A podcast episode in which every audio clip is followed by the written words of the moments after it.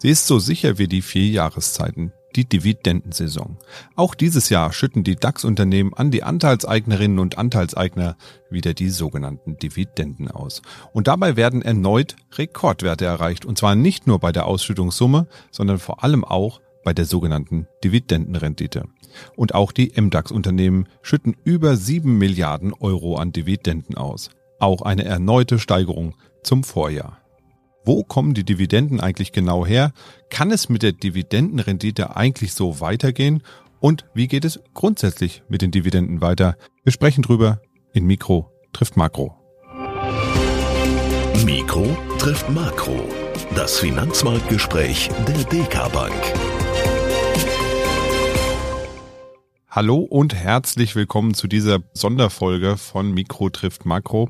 Heute wollen wir mal einen Blick werfen auf eine sehr besondere Jahreszeit, nämlich die Dividendensaison. Die steht nämlich unmittelbar bevor und unsere volkswirtschaftliche Abteilung hat sich die Mühe gemacht, vorab mal so ein bisschen zu schätzen und zu schauen, was steht denn da eigentlich an an Ausschüttungen der Unternehmen, insbesondere im DAX und im MDAX.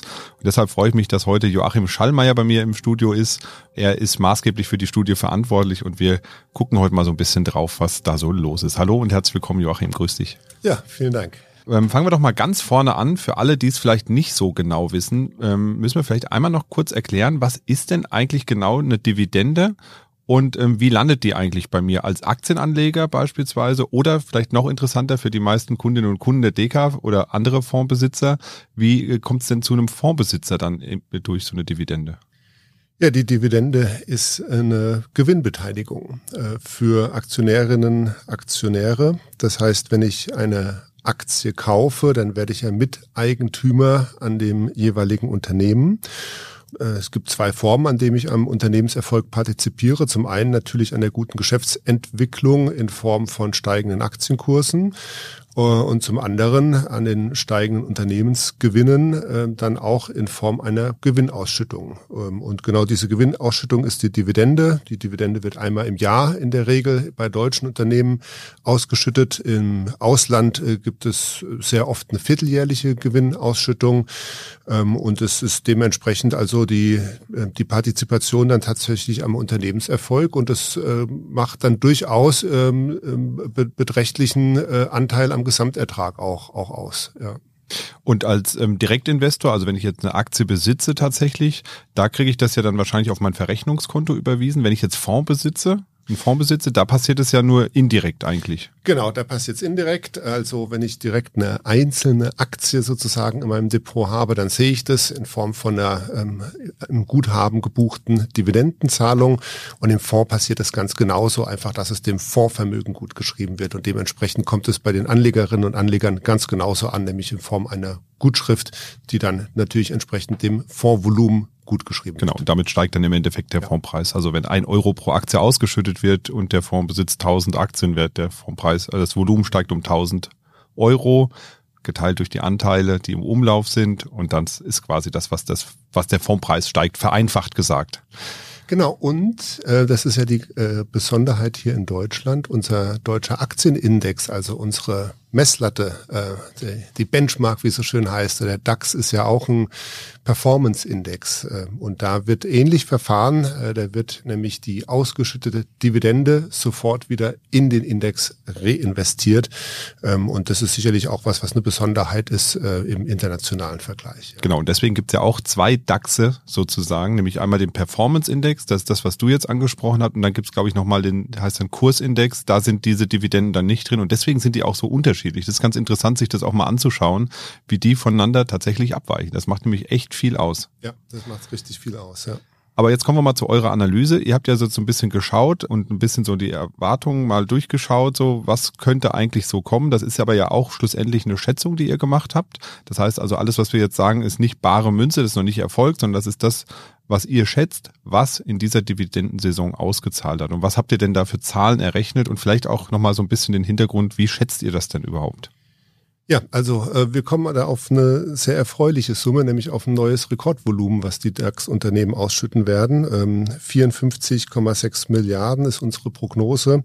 Das sind 1,6 Milliarden, nochmal mehr als im letzten Jahr, also doch ein ganz äh, bedeutsamer Anstieg und das ist eine, eine, eine Rekordausschüttung. Das ist natürlich mit Unsicherheiten behaftet, denn noch sind diese Dividenden nicht ausgeschüttet, sondern es ist eine Schätzung, was die Unternehmen jetzt eben im laufenden Jahr ausschütten werden für den Unternehmenserfolg im zurückliegenden Jahr. Ja. Das wird sich dann mit jeder Woche, die jetzt in diesem Jahr vergeht, wird es ein bisschen klarer werden, ob es tatsächlich zu dieser Ausschüttungssumme kommt, denn äh, die Unternehmen legen dann ja die Ausschüttung erst noch konkret fest ähm, und die Auszahlungstage sind jetzt ähm, hauptsächlich dann im Mai. Ähm, es geht zwar jetzt dann auch schon, schon früher los vereinzelt, aber die meisten Unternehmen schütten dann ihre Dividenden im Mai aus. Ähm, deswegen ist das Ganze eine Schätzung, ja, aber ich würde sagen, ähm, äh, äh man äh, hier und da kann es dann nochmal zu Veränderungen geben, aber in der Summe dürfte es doch auf einen Dividendenrekord wieder hinauslaufen und wie gesagt, knapp 55 Milliarden ist, ist das, was wir ähm, errechnet haben für den DAX. Ähm, da kommt dann, wenn wir jetzt den MDAX auch nochmal betrachten, hatten auch nochmal was drauf, der Endax jetzt äh, 7,1 Milliarden. Ähm, das war im Vorjahr 6,6 Milliarden, also auch da nochmal eine ganz äh, ansehnliche Steigerung. Genau, wenn man jetzt mal draufschaut, so auf die Unternehmen, die ausschütten, das sind ja alle DAX-Unternehmen, die ihr euch angeschaut habt. Jetzt muss man natürlich bedenken, in so einem Index passiert ja auch was. Also man hört ja immer mal, das Unternehmen kommt in den DAX rein, das kommt raus. Wir hatten jetzt äh, vor zwei Jahren, glaube ich, die Erhöhung auf 40 Werte im DAX von 30.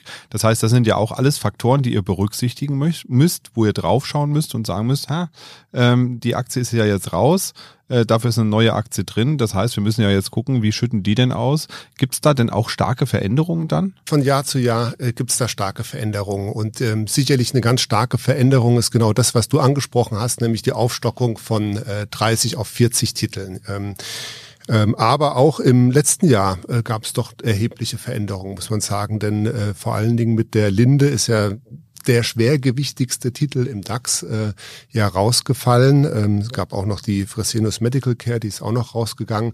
Also da fehlen schon zwei ähm, äh, ganz bedeutende Unternehmen und das hat natürlich einen Effekt auch auf die Dividende. Und man muss das jetzt möglichst vergleichbar machen. Das heißt, wir schauen uns an, wie ist die aktuelle Zusammensetzung im DAX und was hätten diese Unternehmen, die aktuell drin sind, denn im letzten Jahr ausgeschüttet, ja, sodass man das vergleichbar macht. Ähm, das ist ganz wichtig und so kommt auch dieser Dividenden Rekord zustande und deswegen ist er umso beachtlicher, denn äh, vor allen Dingen die Linde war ja ein großer Dividendenzahler. Ähm, Linde und Fresenius Medical Care haben im letzten Jahr zusammen 2,6 Milliarden an Dividende ausgeschüttet.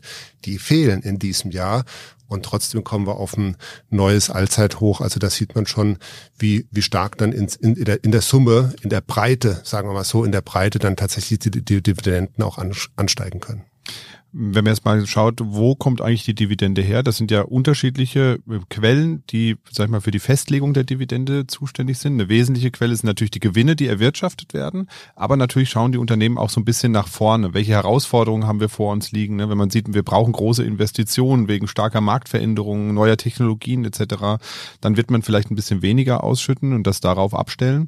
Das heißt, das sind ja unterschiedliche Faktoren, die da reinkommen. Gerade bei den Unternehmensgewinnen, glaube ich, da war es ja so, dass im letzten Jahr die eigentlich gar nicht so gut aussahen. Und trotzdem haben wir diesen Re Dividendenrekord.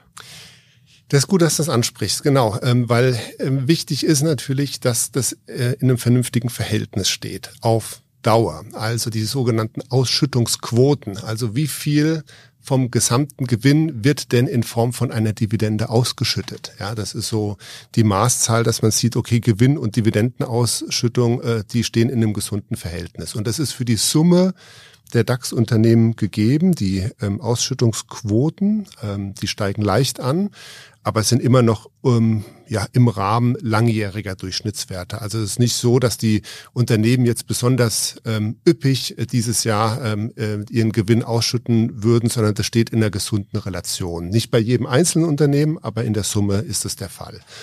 Ähm, und äh, ja, auch richtig, die äh, Unternehmensgewinne im letzten Jahr sind ganz leicht nach unten gegangen. Aber ähm, wenn man sich mal so die letzten drei Jahre anschaut, dann muss man sagen, die DAX-Unternehmen haben sich hervorragend in, in dieser ganzen schwierigen Zeit äh, gehalten, ähm, haben wirklich sehr, sehr gute äh, Gewinne erzielt über diesen ganzen Zeiträume hinweg, auch äh, trotz der wirtschaftlichen Herausforderungen, die wir haben und auch der geopolitischen Herausforderungen. Deswegen ist es wirklich angemessen, dass äh, die Unternehmen hier eine, eine ordentliche Dividende ausschütten, so wie es auch jetzt von uns hier prognostiziert wird. Ähm, ja, wir haben einen ganz leichten Rückgang in den Unternehmensgewinn gehabt im nächsten Jahr, aber ähm, eben nicht so stark, dass man sagt, die Ausschüttungsquoten sind jetzt ähm, stehen einfach in keinem gesunden Verhältnis mehr. Und das Zweite ist, das ist auch ganz wichtig, der Blick nach vorne spielt natürlich auch eine Rolle. Die Dividende ist zwar eine Beteiligung am zurückliegenden Unternehmensgewinn, aber sie soll ja auch äh, mit einer gewissen kaufmännischen Vorsicht behaftet sein. Und ähm, der Ausblick nach vorne, der ist ja durchaus konstruktiv. Ja, wir haben jetzt keinen riesen Wachstums vor uns. Ähm, in Deutschland haben wir eine, ein ganz zaghaftes Wachstum von 0,3 Prozent für unsere heimische Wirtschaft, aber die Weltwirtschaft, von der die DAX-Unternehmen abhängen, die äh, wachsen ja mit knapp drei Prozent in diesem Jahr. Jahr.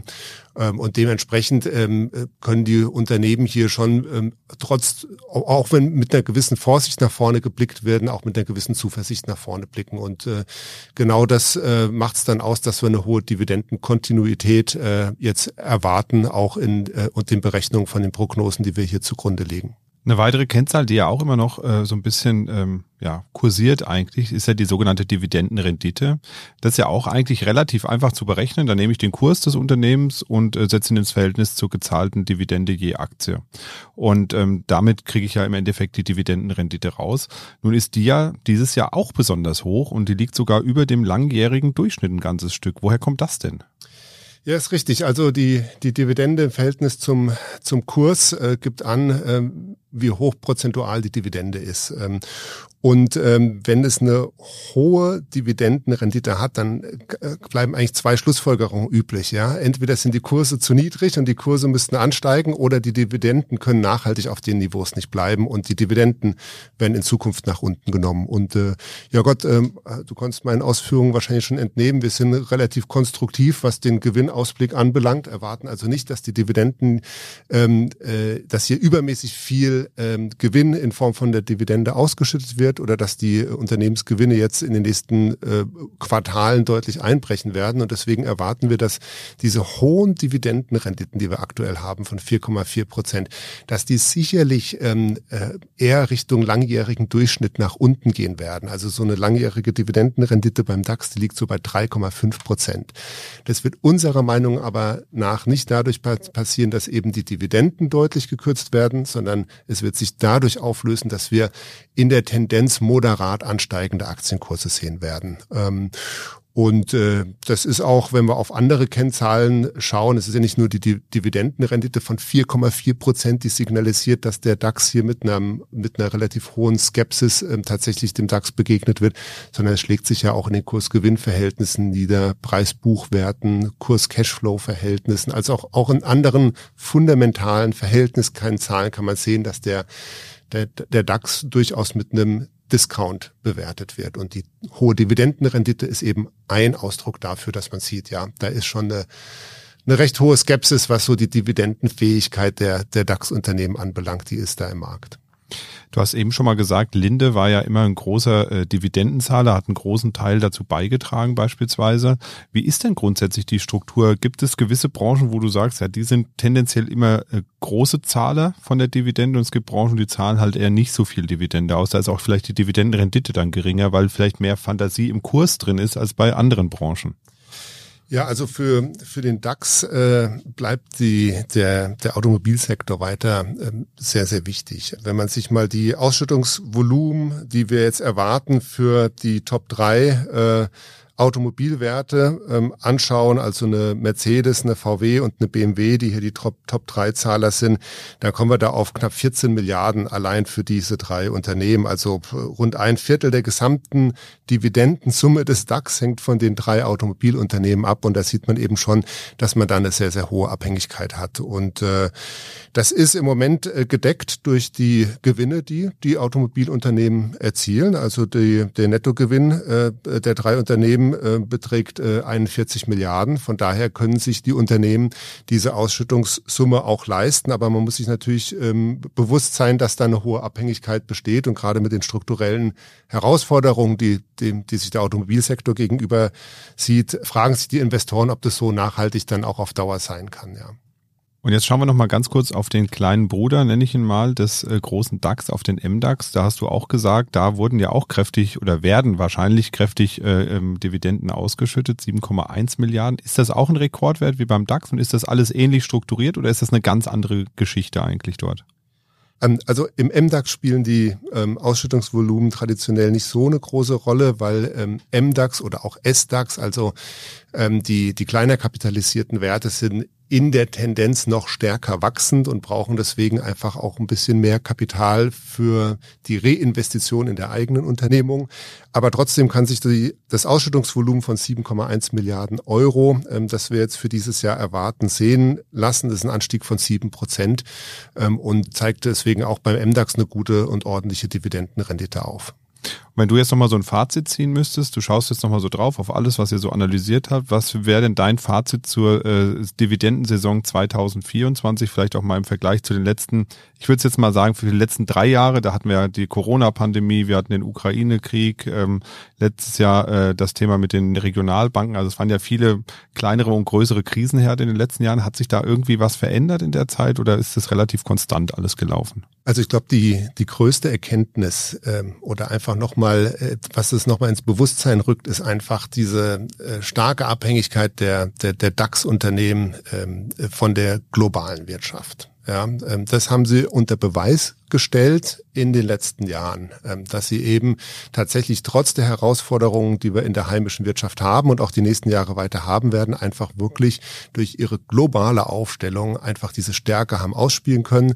Sie haben gut gewirtschaftet, sie haben eine hohe Profitabilität, sie haben deswegen auch eine, eine gute Gewinnbasis erwirtschaftet und deswegen ähm, machen mir diese Rekordausschüttungen ähm, äh, kein Kopfzerbrechen, sondern sie stehen in einem angemessenen Verhältnis zu den erwirtschafteten zurückliegenden Gewinnen. Und wenn wir uns unsere konjunkturellen Prognosen anschauen, dann ähm, ist da keine große Dynamik für dieses und nächstes Jahr zu erwarten, aber doch eine, ein hohes Maß an Stabilität. Und dementsprechend ähm, äh, ähm, äh, muss man einfach davon ausgehen, dass die DAX-Unternehmen auch äh, eine moderate Gewinnsteigerung in diesem und im nächsten Jahr sehen werden. Und äh, das spricht dafür, dass wir weiter eine, eine gute Dividendenbasis haben. Ähm, und äh, wir rechnen damit, dass, dass die Dividenden sogar weiter ansteigen können. Und für die Anlegerinnen und Anleger bedeutet das ähm, einen, einen sehr ordentlichen, äh, ordentlichen Ertrag, ähm, den, den sie dann jetzt in der ersten Jahreshälfte vereinnahmen können. Und die Dividende spielt nun mal ähm, bei der Betrachtung der Gesamtrendite, äh, bei der Gesamtrendite der Anlage in Aktien einfach eine große Rolle. Ja, wenn ich also ähm, aktuell rund rund 4,4 Prozent, wie gesagt, beträgt die Dividendenrendite. Ja, das ist äh, sozusagen der Dividendenertrag, den ich habe. Und zusätzlich ähm, gehen wir davon aus, dass wir auch noch ein, äh, ein bisschen äh, Kurssteigerung sehen werden. Dann ist eben diese Kombination aus Kursfantasie plus eben der, der äh, auszuzahlende Dividende. Das ist natürlich äh, eine, eine wirklich sehr schöne Kombination, wenn wir jetzt auf dieses und auch aufs nächste Jahr blicken. Und abschließend vielleicht nochmal die Frage, ihr habt das ja auch letztes Jahr bereits gemacht, diese Analyse, und habt da ja auch eine Schätzung gemacht. Wie gut wart ihr denn bei der Schätzung? Äh, tatsächlich äh, war die Schätzung ziemlich punktgenau, äh, muss ich sagen. Ähm, die war äh, bei 55 Milliarden. Jetzt wird man sich wundern, 55 Milliarden. Moment mal, das ist ja viel höher als äh, die Zahl, die wir jetzt haben mit 54,6 Milliarden. Ja, das liegt aber genau an den, den 2,3 Milliarden, die von Linde und Fresenius Medical Care fehlen.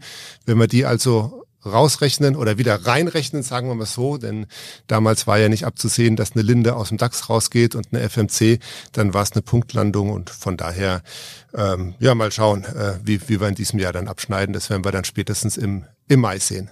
Ja, da bin ich auf jeden Fall auch gespannt und da können wir dann vielleicht ja nächstes Jahr nochmal einen Blick drauf werfen, wenn wir wieder über die Dividendensaison sprechen, weil die kommt ja einfach jedes Jahr und ähm, ist ja wie so eine Jahreszeit an der Börse fast. Also von daher, Joachim, vielen Dank für die Einblicke in dieses äh, Thema, für die äh, Analyse und für die Information und ähm, wir sprechen dann im nächsten Jahr, wie es nächstes Jahr aussieht.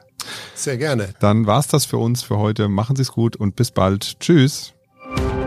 Mikro trifft Makro ist ein Podcast der DK Bank. Weitere Informationen zur DK Bank finden Sie unter www.dk.de-dk-gruppe.